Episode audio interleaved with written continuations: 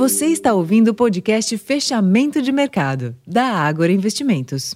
Fala pessoal, Rosalém falando. Hoje é sexta-feira, dia 9 de junho, e a última sessão da semana foi mista para os principais índices acionários mundo afora. Na Europa, as principais bolsas encerraram a sessão no campo negativo, refletindo a leitura negativa do PIB do primeiro trimestre de 2023 na zona do euro, que acabou colocando o bloco em recessão técnica, tal qual já havia acontecido com a economia alemã. Esse fato também reacende os temores de menor crescimento global como resultado do processo contracionista generalizado mundo afora.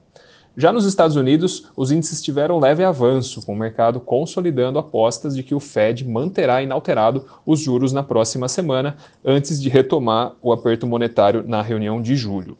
Entre as commodities, o minério de ferro subiu 3,44% em Dalian, cotado a 114 dólares e 2 cents a tonelada. Esse movimento foi favorecido pela expectativa de novos estímulos por parte do governo chinês. Nessa madrugada, a China reportou uma inflação abaixo da meta e abriu espaço para essa expectativa de novos estímulos. É, enquanto o petróleo Brent recuou 1,54% na sessão de hoje, cotado a 74 dólares e 79 centos barril.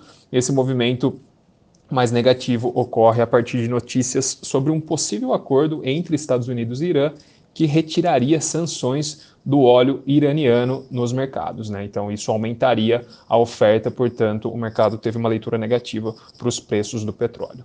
Por aqui, o Ibovespa emplacou seu sexto pregão e sétima semana consecutiva de alta, com destaque hoje positivo para Petrobras e para os bancos. E apesar da forte recuperação do minério de ferro, como eu comentei, as ações da Vale fecharam o dia em leve queda. O índice Bovespa teve alta de 1,33% aos 117 mil e 19 pontos. E o giro financeiro surpreendente numa sessão pós-feriado, sexta-feira, o giro financeiro foi de 29,1 bilhões. Isso a gente tem percebido um aumento nessa média diária, né, refletindo esse, esse melhor momento para a bolsa, os investidores realmente olhando de forma diferente do que vinha acontecendo até então. No câmbio, o dólar recuou 0,97 frente ao real, cotado a 4,87, e nos juros houve forte fechamento da curva termo.